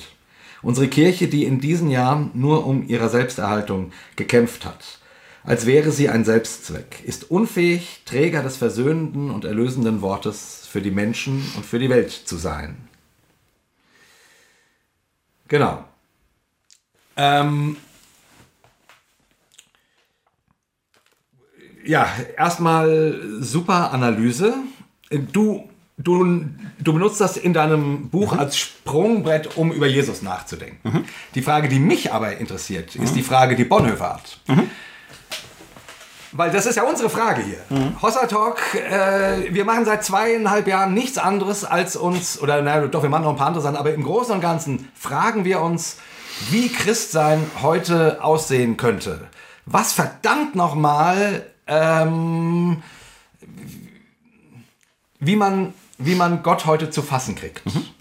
Und du schreibst hier ja, dass das eben Bonhoeffer gesagt hat, ähm, dass wir nicht so weitermachen können wie bisher. Mhm. Das hat er in den 30er Jahren gesagt oder in den 40ern. Mhm. Ähm, und wir sind da heute, finde ich, mh, eigentlich sind wir genau an dem Punkt, von dem er, er prophezeit hat. Ja. Wir sind an dem Punkt, wo, wo Kirche durch ist, mhm. wo Glaube für die meisten Menschen durch ist und wir wiederholen halt immer noch die alten Formeln. Und du sagst ja, das geht nicht mehr. Mhm. Ja. Meine Frage ist, mhm. wie siehst du das? Was ist, dein, was ist dein, deine Antwort darauf, wie wir heute mhm. Christsein, Kirche, Glauben leben sollten, könnten, um, um das Ursprüngliche nicht zu verlieren, nicht zu äh, verwässern, sondern gerade fass, fassbar zu kriegen. Mhm. Ja. Was ich meine? Ja, ne? Ich glaube, der erste Schritt ist in der Tat, diese Frage richtig ankommen zu lassen, weil die ist ja nicht so leicht zu beantworten. Und ich denke ja. schon, wir sind in einer ungeheuren Umformungskrise des Christentums. Christentum ist vielfältig, es ist in landes- und staatskirchlicher Gestalt noch da, in evangelikaler und pfingstlicher.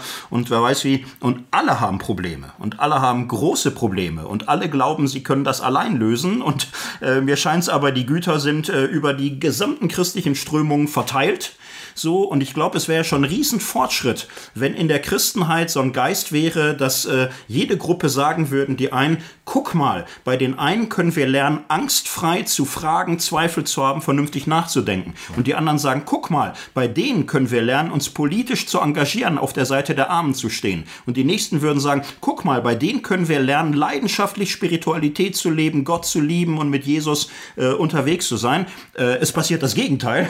Jeder sagt, guck mal, wie dämlich, wissenschaftlich und bibelkritisch und liberal die sind. Oder guck mal, wie heißblütig, extremistisch, fundamentalistisch, Jesus verliebt die sind und so. Und äh, das ist ein großer Teil des Unglücks und ich glaube, so kommen wir durch diese Umformungskrise nur schlecht, weil wir uns gegenseitig auf einem untergehenden Schiff noch immer an Schienbein treten und, und, und, und über, die, äh, über die Reling schubsen. das ist nicht gut. So. Und äh, diese Frage von Bonhoeffer, ich schreibe darüber übrigens gerade mein nächstes Buch, das kommt im Herbst, ah. über Bonhoeffer und über diese Briefe einen Kommentar dazu, wie cool. er das so meint. Und ich finde, äh, da ist er so, so nah dran an dem, was wir heute ja, brauchen. also die Frage zu verstehen. Und was er ja schlicht sagt, ist beten und tun des Gerechten. So, äh, wir brauchen eine, eine spirituelle Verwurzelung im Erbe in Jesus Christus, in den biblischen Geschichten. Und äh, wir müssen raus aus dieser Ghetto-Existenz, aus dieser Absonderung. Wir müssen äh, mit anfassen und mitdenken, da wo heute Leben bedroht ist.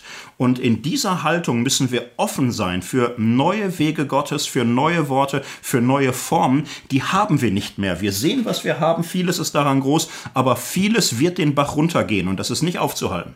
Und vieles funktioniert auch nicht mehr für die funktioniert Menschen. Funktioniert nicht mehr. Nee. Ist nicht mehr greifbar. Ja. Was funktioniert denn? Gibt es gute Beispiele? Kennt ihr welche? Ist das eine Möglichkeit, was zum Beispiel ähm, IJM machen, die juristisch für, für Ausgebeutete eintreten zum Beispiel? Ja, bestimmt, eine ja. Möglichkeit? Natürlich gibt es gute Beispiele. Meine ich. Also, äh, Also, ist, also es ist, ist ja nicht so, dass das ganze Christentum alles nur eine Horde blöder Arschlöcher ist. Nee, ist ja genau, klar. genau. Ja. Natürlich gibt es tolle Beispiele und trotzdem in der Gänze geht es mir auch so, dass ich das Gefühl habe, jeder greift so ein bisschen im Nebel und versucht irgendwie, aber so richtig haben wir den Boden etwas verloren. Ähm, und ich meine, es hängt natürlich auch damit zusammen, mein Gott, wir haben, äh, wir, haben, wir haben irgendwie über 1000 Jahre lang die Deutungshoheit gehabt. Wir wussten, wohin das Schiff geht und wie die Welt aussieht. Und das erstmal zu verkraften, dass man das nicht mehr hat und, sich, und sich wieder neu auseinandersetzen muss mit den anderen Deutungsangeboten und den Anfragen an uns. Das ist, glaube ich, ganz schön schwer. Ich, und es fällt uns schwer, darauf Antwort zu ist geben. es denn wirklich eine Analyse der globalen Situation oder betrifft die nur den globalen Westen, Nordwesten? Das ist die Frage für mich. ja, ja. Weil es gibt äh, ja Erdteile, wo die Kirche wächst Ja. und wo, sie auch äh, ganz erstaunlich lebt. Ne? Ja. Dass das für Europa und Nordamerika gilt, will ich ja gar nicht abstreiten. Aber gilt das wirklich für die, für die weltweite Situation? Ich denke, da muss man immer gucken, was man beurteilen kann. Ne? Und das, ich weiß das Allermeiste aus den Medien über die weltweite wachsende Christenheit. Ich denke, die Formel Wachstum gut, Schrumpfung schlecht ist ja an sich schon falsch. Ja. So, wenn wir im Dritten Reich gucken, das sind wenige, wenige, wenige Hunderte von Leuten, für die man sich heute nicht schämen muss im Rückblick. So hart ist es ja. Also man kann nicht einfach sagen, da was, was wächst, die werden Recht haben oder so. Und ähm, was man weltweit sicher sagen kann, es wird so sagenhaft einseitig. Von entweder völlig äh, geistlos antiintellektuell oder äh, gemeinschaftsunfähig privatistisch oder wie auch immer. So, ne? Wir verlieren den Zusammenhang von Beten, Denken, Handeln und Gemeinschaft. Und der eine verliert dies mehr und der andere das. Und da muss man, glaube ich, gucken, wie, wie das äh, nicht in diesen ganzen Zentrifugalkräften auseinanderfliegt und Christentum kaum eine Option ist äh, für Menschen, die nicht damit groß geworden sind. Und das ist doch das Riesending in Mitteleuropa, im alten Westen, Menschen, die aus dem Christentum rausgewachsen sind, für die ist es tot und keine Option. Und da ist sehr, sehr wenig was da auch wirklich so an Anschluss passiert, dass Leute es entdecken als eine Möglichkeit für sich selbst. Ja. Also von daher, du hast natürlich recht, dass, keine Ahnung, in, in, in, auf, auf anderen Erdteilen äh, die Kirche nicht abgeschrieben zu sein scheint und so. Äh, ich gucke da jetzt wirklich westlich, weil das ist sozusagen unser Punkt. Und äh, früher habe ich dann gedacht, okay, wir müssten so werden wie die Pfingstler in Lateinamerika oder so. Und heute denke ich, ja, wir leben aber nicht in Lateinamerika. Wir, wir sind auch äh, philosophisch an einem anderen Punkt als Lateinamerika. So, also, ähm, und damit meine ich nicht besser oder schlechter, an einem, an einem anderen. So. Und aber ich fand den Gedanken gut, den du, äh, der hast du quasi gerade in einem Nebensatz oder vorhin in einem Nebensatz gesagt, dass du, also du hast das Gefühl, ich will das nochmal so benennen, ähm, wir sind quasi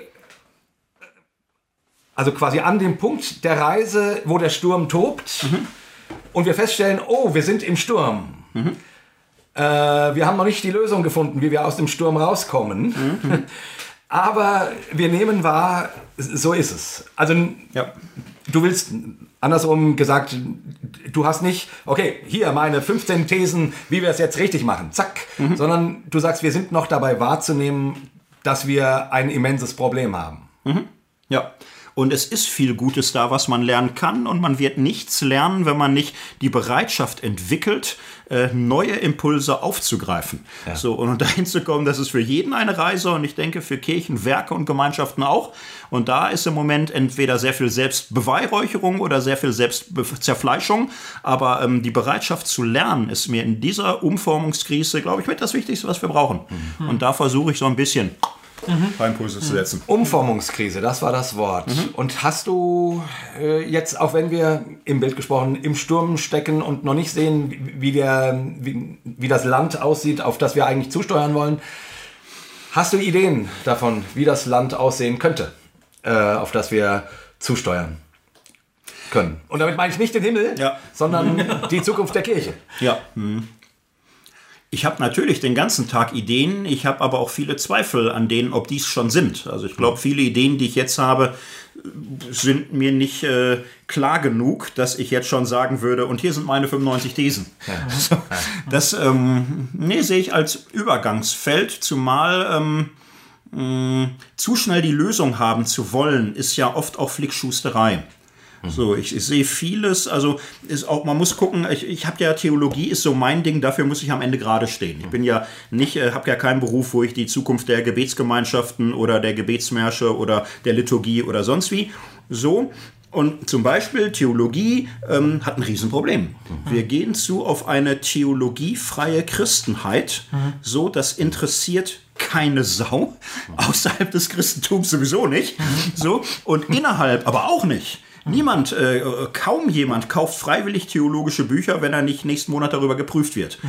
Und das ist doch aber auch ein kleines Problem, dass äh, das, was Menschen glauben und was ihnen wichtig ist, äh, sich ungeheuer sträubt äh, auch mal kritisch reflektiert zu werden. Ja. Und das ist nicht nur die Schuld derer, die sich da verweigern, sondern auch äh, ein Problem derer, die das professionell tun. Wir haben da ganz wenig Brücken zwischen hochprofessionellem Theologisieren und wirklichem gelebtem Leben, wo man Wege sucht, klarzukommen. Ja. So, und da sehe ich so meinen Verantwortungsbereich, da muss ich liefern irgendwo, da spüre ich eine Verantwortung ja. und suche aber auch Gespräche und möchte im Austausch sein. Wie kann es denn gehen, dass wir sinnvoll glauben und denken und das zusammenkriegen? Hm.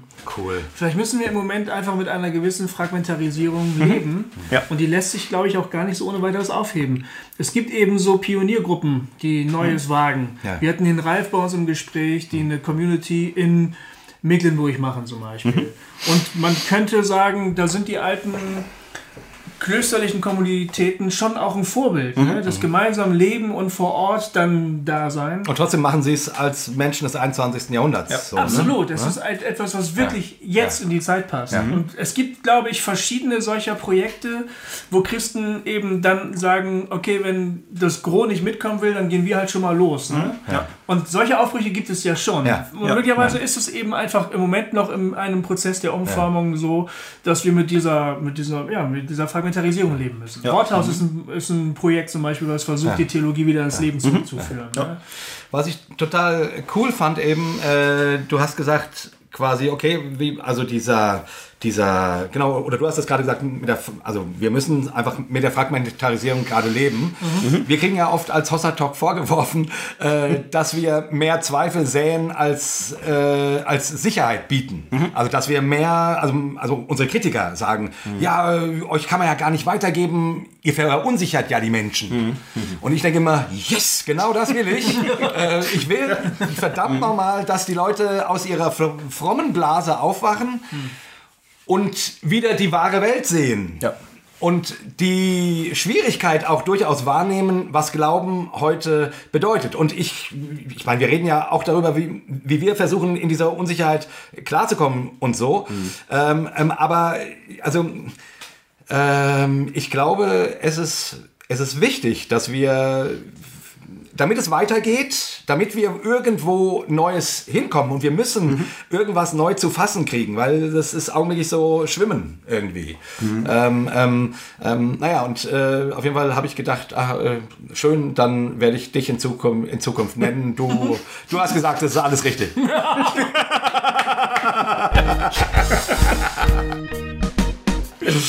So, Jake, das war jetzt aber schon ein schönes Schlusswort. Oder? Ja, das war ein schönes Schlusswort. Kann man sagen. ja. Alright, das war super. Ja. Ähm, es ist ja völlig klar, dass wir theoretisch noch ewig weitermachen können. Ja, ja. Das war fantastisch. Das wird bestimmt auch nicht das letzte Mal sein, dass du bei uns gewesen warst. Ähm, so da, du denn willst. Ja. Ich höre euch jede Woche oder alle zwei Wochen. Also ich bin sowieso dabei hier. Sehr gerne. Sehr, sehr schön. Nee, wirklich. Ja. Ähm, sehr, sehr cool. Äh, vielleicht nochmal zum Abschluss. Was ist dein absoluter Lieblingsfilm? Ich habe sowas nicht. Ich habe kein Lieblingsbuch und ich habe keinen Lieblingsfilm. Das verstehe ich. Das ist vielleicht eine Schwäche von ja, mir. Ja, ich verstehe das auch, aber ich bin immer unterwegs. Ja. Im Moment ist äh, Game of Thrones die Serie, mit der ich im Moment lebe und die mich fasziniert und die mich rockt und die mich schockt. Und das finde ich geil und ich warte auf Staffel 7. Das ist es jetzt. so, dann gucken wir mal. Ne? Dann kommt was Neues. Alright, alright, alright. Aber auf jeden Fall äh, mögen wir viele ähnliche ja. Filme und das ist schon mal schön. Tja, liebe Freunde, wir wissen nicht, was nächste, nächstes Mal auf euch wartet. Ja, Äh, aber wir aber- wissen, dass sich der Thorsten garantiert auf diesen Augenblick, der jetzt kommt, äh, wahrscheinlich schon seit zwei Jahren freut. Seitdem er uns zum ersten Mal gehört hat. Äh, freut er sich darauf, mit uns äh, Ja. zusammen zu, äh, in den Hymnus einzustimmen, der uns als gesamte Gemeinde verbindet. Und wir sprechen und wir bitten euch, liebe Freunde, senkt das Haupt und sprecht mit uns. Hossa! Hossa! Hossa! Das war das beste Hossa, das wir jemals gesagt haben. Das war ein richtiger, ein richtiger Männerchor. Ich habe so geübt. Hossa Talk! Jay und Goofy erklären die Welt.